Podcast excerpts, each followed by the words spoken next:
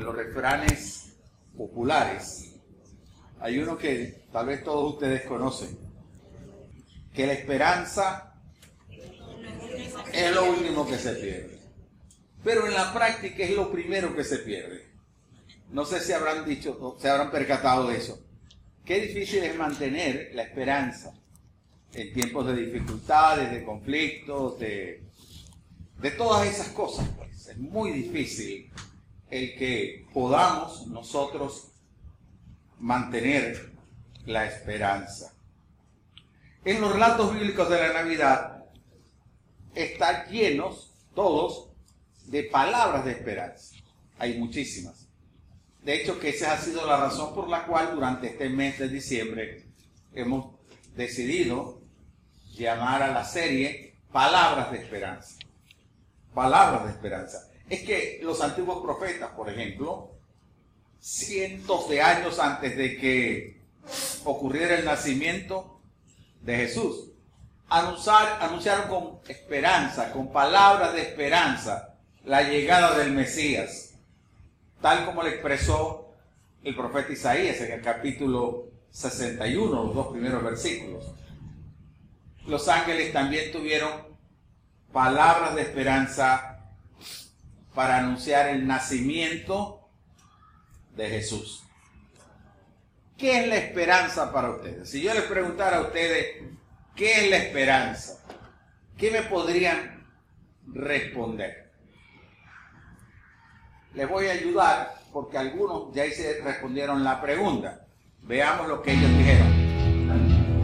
La esperanza es la tranquilidad de que porque ya Dios está en el futuro. Para mí la esperanza es Jesús. La esperanza es confianza, fe, seguridad.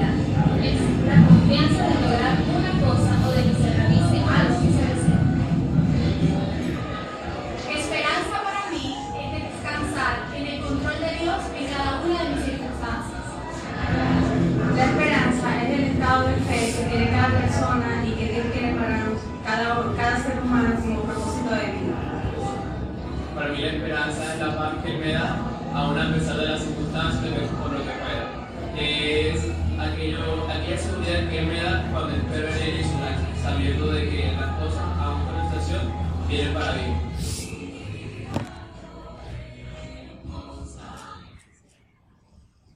Eso es esperanza. ¿Cómo pudiéramos resumir eso? Lo que es esperanza.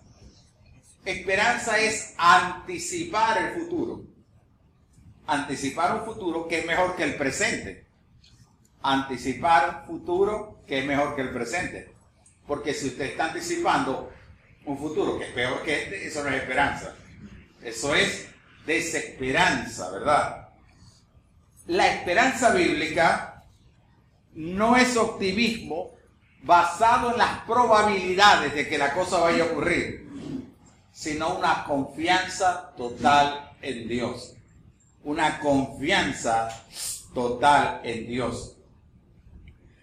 Las personas con esperanza en la Biblia, ellos frecuentemente reconocieron que no tenían evidencias de que las cosas iban a mejorar. Pero aún así, ellos eligieron tener esperanza.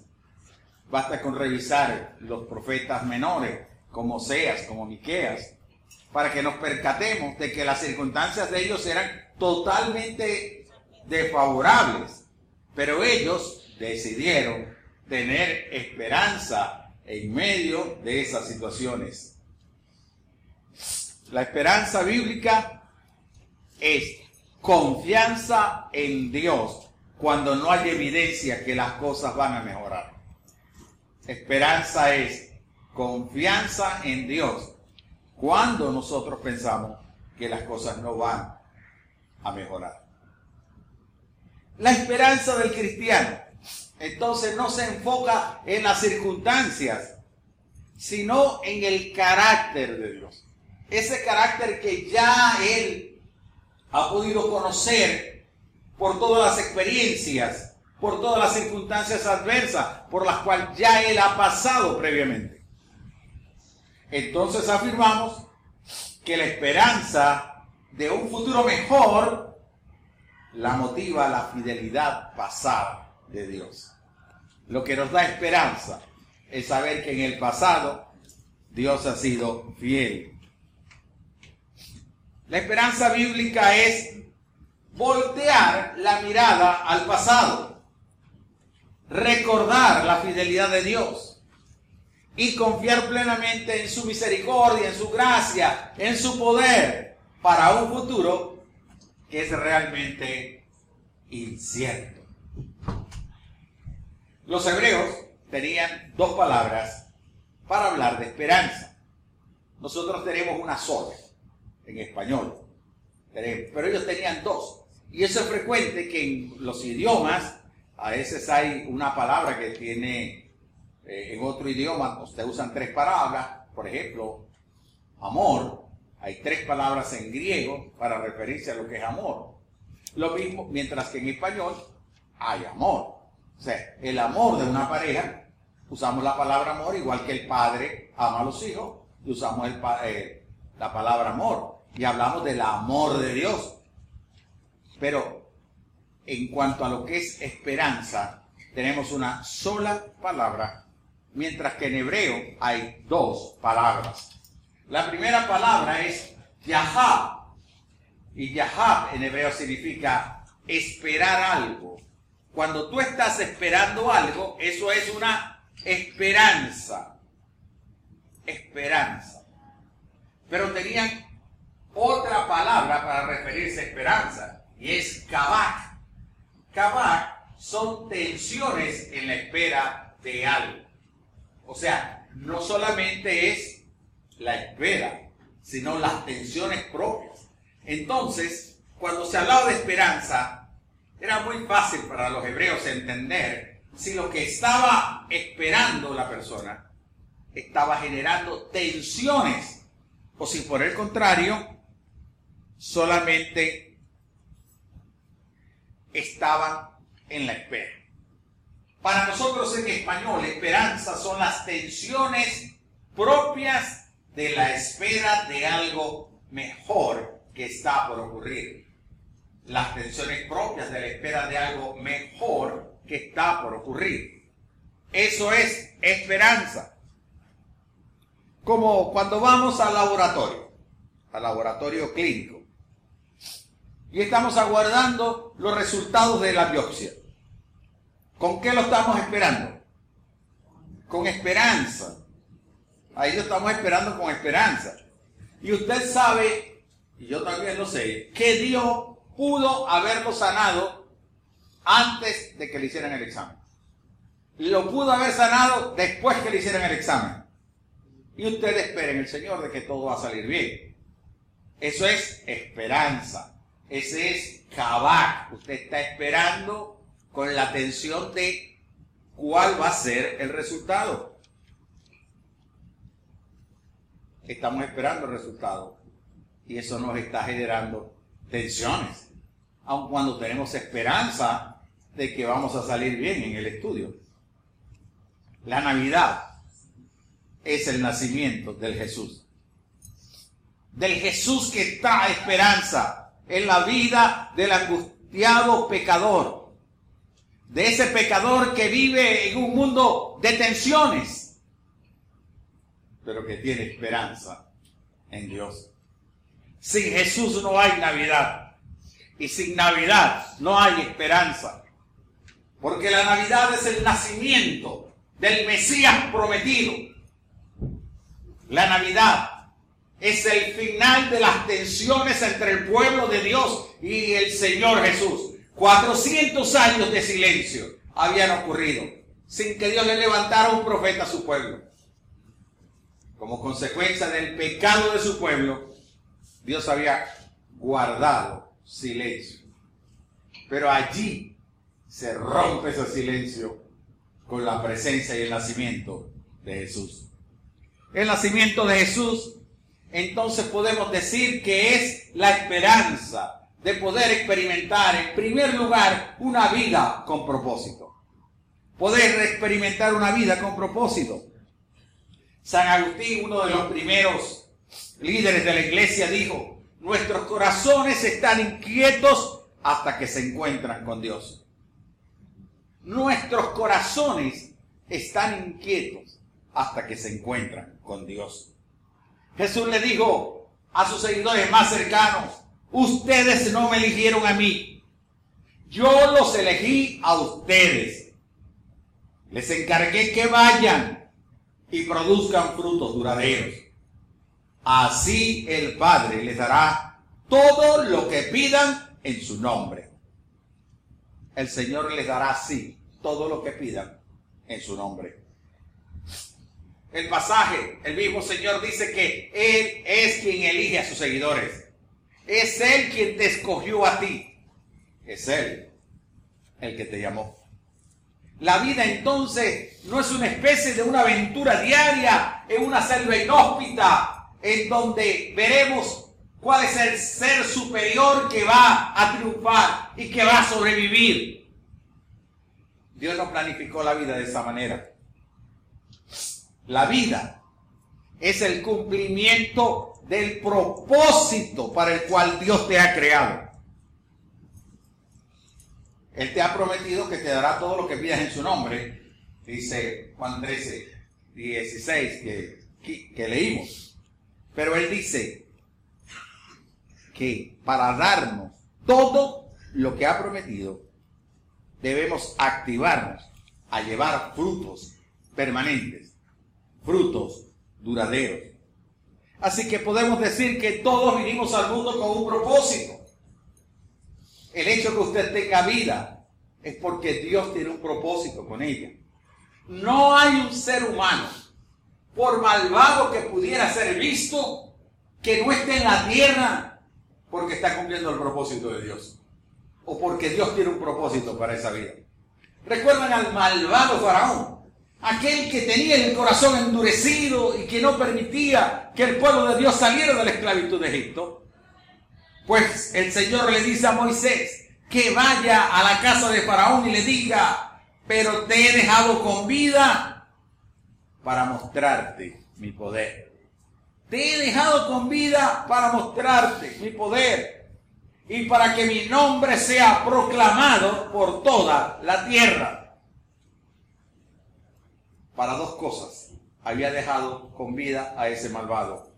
La primera, para mostrarle su poder. Y la segunda, para que su nombre sea proclamado por toda la tierra.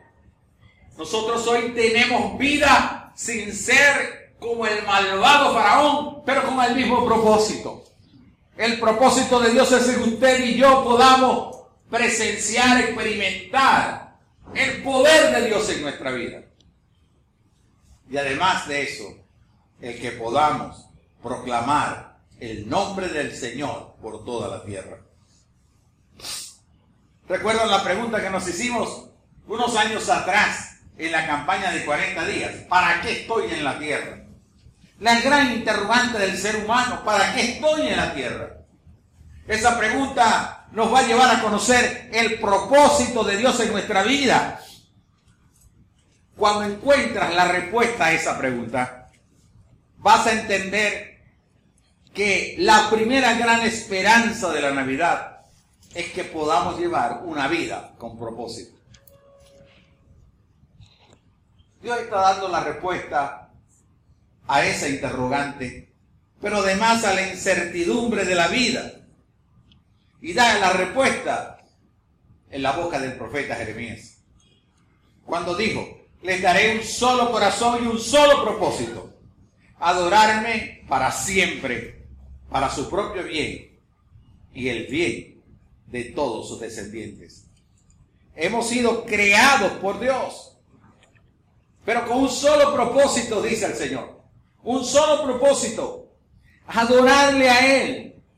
Porque cuando adoramos al Señor, dice el profeta, es para nuestro propio bien, pero también para toda nuestra descendencia. Y si queremos el bien propio, y si queremos el bien para nuestras descendencias, tenemos que dedicar nuestra vida a la adoración al Señor. ¿Cómo podemos entonces lograr eso? Para poder tener la esperanza de experimentar una vida con propósito, es vital que te concentres en el plan de Dios.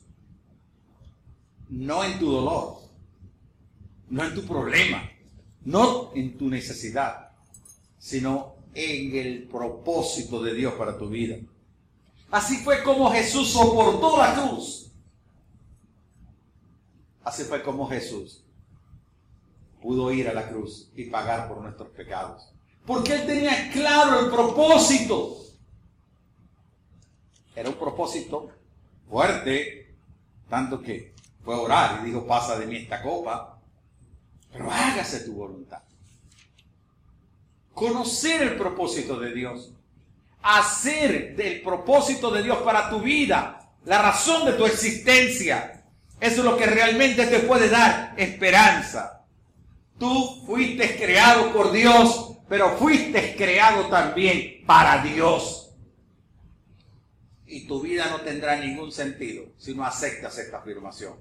Fuiste creado por Dios, pero fuiste creado para Dios. Así que solo en el Jesús de la Navidad nosotros podemos encontrar nuestro origen. Vamos a encontrar nuestra identidad, nuestro sentido, nuestro propósito, nuestro significado, nuestro destino. Lo vamos a encontrar a través del Jesús de la Navidad. Pablo dice que Dios nos escogió en Cristo desde antes de nacer para llevar frutos permanentes, no para sobrevivir, sino para llevar frutos permanentes.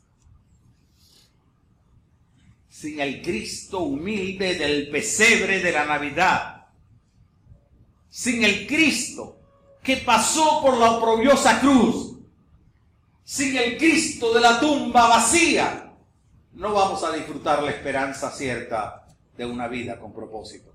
Lo único que le puede dar propósito a tu vida es el Cristo que celebramos en Navidad. El nacimiento de Jesús es la esperanza de una vida abundante. La esperanza de una vida abundante. Por alguna razón, nosotros creemos que Dios es una especie de aguafiesta cósmico. Es decir, Él está allá en el cielo arruinándonos la vida, no dejándonos hacer nada en la tierra, ¿verdad? O poniéndonos pruebas, obstáculos, piedras en el camino. Ese es el concepto que nosotros tenemos que los planes que Dios tiene para nuestra vida son sufrimiento, son calamidad, son enfermedad, son tristeza, es pobreza. Eso es lo que nosotros hemos creído. Pero Jesús le dijo a sus discípulos, yo he venido para que tengan vida y para que la tengan en abundancia. El propósito de Dios no es arruinar tu vida. El propósito de Dios es que puedas experimentar una vida abundante, la palabra abundante es en realidad una palabra que pertenece al mar. Proviene de una palabra del latín y significa algo como una ola desbordante. Abundante es una ola desbordante, algo que te inunda, algo que te tapa, algo que te cubre. Podemos decir entonces que la vida abundante es la vida que desborda tus emociones, que desborda tus sentimientos, que desborda tu racionalidad. Esa es la vida que te pone por encima de las circunstancias. Esa vida abundante que Cristo, el Cristo de la Navidad, garantiza, no es un acto de magia. Vida abundante, vida abundante, vida abundante. Tampoco es un plazo de compras. Es decir, usted va a hacer un san con Dios. Y entonces usted va abonando todas las semanas para que al final reciba el premio de la vida abundante. El salmista aseguró, confía en el Señor y hace el bien. Entonces vivirás seguro en la tierra y prosperarás. Deleítate en el Señor y Él te concederá los deseos de tu corazón. No puede haber algo o nada más hermoso y tranquilizador que saber que Dios concede las peticiones de nuestro corazón. Dios concede las peticiones de nuestro corazón. Yo recibí la foto de un joven de la iglesia ayer, que estaba con una chica en el árbol. Cuando recibí la foto, simplemente le dije al Señor, te conceda los deseos de tu corazón. Sería bueno que oráramos, ¿verdad? Para que el Señor le conceda los deseos de su corazón. El salmista está explicando cómo opera ese estilo de vida. Primero, confianza en Dios. Para que haya vida abundante tiene que haber confianza en Dios. Si usted está confiando en sus propios recursos, en sus capacidades, en su inteligencia, si usted está confiando en que podrá haber un cambio en las circunstancias del país, usted no va a poder tener vida abundante. El salmista dice, confianza en el Señor. El segundo punto es accionar en integridad. Accionar en integridad. La tercera cosa, complacencia en la vida cristiana. Complacencia en la vida es deleitarse, es disfrutar. La vida cristiana no es una vida de carga, de prohibiciones, ya lo dije. La vida cristiana es lo más sabroso que uno puede experimentar. Es el gozo más inmenso que pueda haber. El Señor Jesús dijo que de su interior correrán ríos de agua viva. La vida cristiana es eso. Es lo más sublime y grande que pueda vivir alguien. Y la cuarta cosa es que dice, ¿qué va a pasar? Nos concederá los deseos de nuestro corazón. Tenemos que prepararnos también para recibir lo que Dios tiene preparado. Cuatro cositas entonces. Confianza en Dios, accionar en integridad y complacencia en la vida cristiana para poder recibir lo que Dios tiene preparado para nosotros. Según ese salmo, rápidamente podemos decir que la vida abundante es confianza y acción.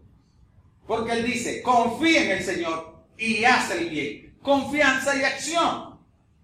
El chico de la foto, créanme que confiaba que la cosa va a salir bien. Pero se accionó, ¿ah? Ah. Ah, bueno, esta fue la experiencia de todos ustedes. Lo que pasa es que alguna, su experiencia fue hace 50 años. Otro fue hace 50 semanas.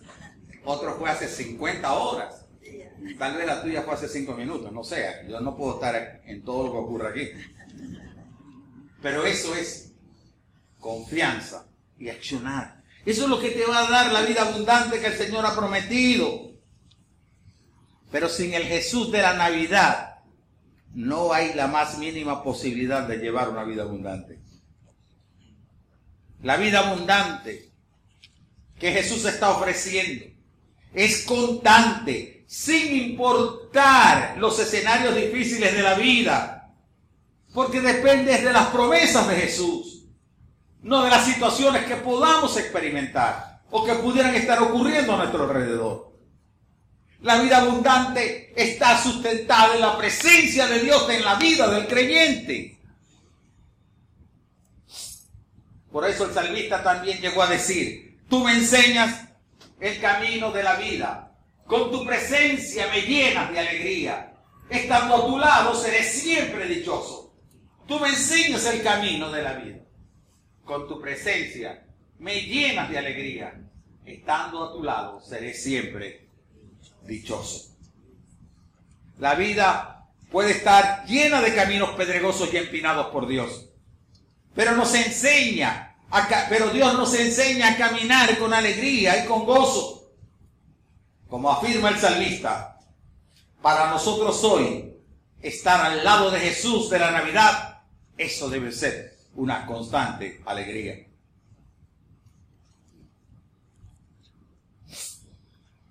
El nacimiento de Jesús es la esperanza de una vida eterna. Y es la tercera esperanza de la cual quiero compartir con ustedes. El Señor nos ha prometido una vida con propósito, una vida abundante y también una vida eterna. La vida es lo máximo, es el único bien que deseamos conservar por encima de cualquier otro y la queremos conservar para siempre. ¿Qué ocurre cuando alguien dice, le atracaron y le quitaron el carro? ¿Qué es lo que la gente acostumbra a decir de inmediato? Gracias a Dios que no te quitaron la vida. Gracias a Dios que no te mataron. Porque es que lo material se repone. Pero si hay algo que el ser humano jamás quiere perder es la vida. Por eso es que el pasaje, el texto del apóstol Pablo que dice, para mí el vivir es Cristo, los cristianos de ahora le ponen un punto y aparte y no hablan más. Porque la otra parte que dice, porque para mí el vivir es Cristo y el morir es ganancia, esa ganancia no la quiere nada. La gente prefiere el empate. Ni aquí ni allá, pero mientras tanto estoy aquí. Nadie desea la muerte, porque ella va a acabar con la vida terrenal es tan constante el deseo de la persona de poder conocer, cómo poder trascender más allá de la muerte, que un líder religioso, Nicodemo, fue donde Jesús y le hace la pregunta, ¿qué debo hacer para eternizar mi propia vida? ¿Qué debo hacer? Porque es que ni los más devotos líderes religiosos del tiempo de Jesús podían explicar cómo tener vida después de la muerte. Cómo poder dejar sin poder a la muerte. Solo Jesús, el Jesús de Nazaret, el Jesús que nació aquel humilde pesebre, puede darle una trascendencia eterna a la vida. Solo a través de Jesús podemos tener vida eterna. El apóstol Pablo le decía, o lo decía en sus palabras de esta manera, y si nuestra esperanza es Cristo, es solo para esta vida, somos los más dignos de lástima de todo el mundo. Si somos cristianos, solamente por lo que podamos recibir de Dios, en la vida terrenal, dice Pablo, lo que somos es digno de lástima. Así que la Navidad es la certeza de saber que con Cristo la vida no queda reducida al plano terrenal, sino a una esfera eterna, a una esfera celestial. La vida eterna es más que una vida con propósito. Es más que una vida abundante. Por eso el Jesús del humilde pesebre afirmó, les doy vida eterna y nunca perecerán. Les doy vida eterna y nunca perecerán. Y añade, nadie puede quitármelas, porque mi Padre me las ha dado. Y Él es más poderoso que todos. Nadie puede quitarnos de la mano del Padre. El Padre y yo somos uno. Nadie puede quitarle de las manos de Dios nuestra salvación, nuestra esperanza de vida eterna. Esa es la esperanza más sublime y trascendente que el cristiano pueda tener. El saber que Jesús da vida eterna. Y que sin ese nacimiento seríamos todos dignos de lástima. Es Jesús, el del humilde establo, el ungido de Dios, el anunciado por el profeta Isaías y otros más, el que vendría a anunciar las buenas nuevas a los pobres, pero que viene también a garantizar la vida eterna. Así que todo no comienza con el trabajo de parto de nuestras madres y termina con el trabajo de la gente en el cementerio. Todo comienza con un nuevo nacimiento. Todo comienza con una experiencia espiritual en la cual nacemos de nuevo. Ese nuevo nacimiento, de la misma manera que Jesús nació en un humilde pesebre, Él quiere nacer en tu corazón. Cuando admitimos que somos pecadores, nosotros podemos hacer que Jesús nazca en nuestro corazón. El humilde carpintero de la Navidad. Ahí se que honramos aquí en esta iglesia cada mes de diciembre, dijo. Y la manera de tener vida eterna es conocerte a ti, el único Dios verdadero, y a Jesucristo, a quien tú enviaste a la tierra. La única manera de poder tener la esperanza de la vida eterna es conocer a Cristo Jesús. Es conocer, no de una manera intelectual o de un referente religioso o histórico.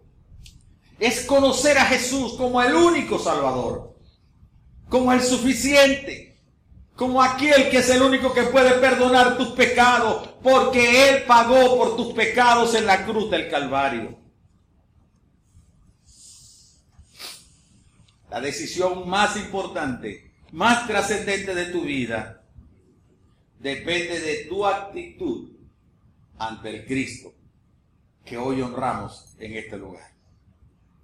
El mismo Señor Jesús dijo, el que cree en el Hijo tiene vida eterna.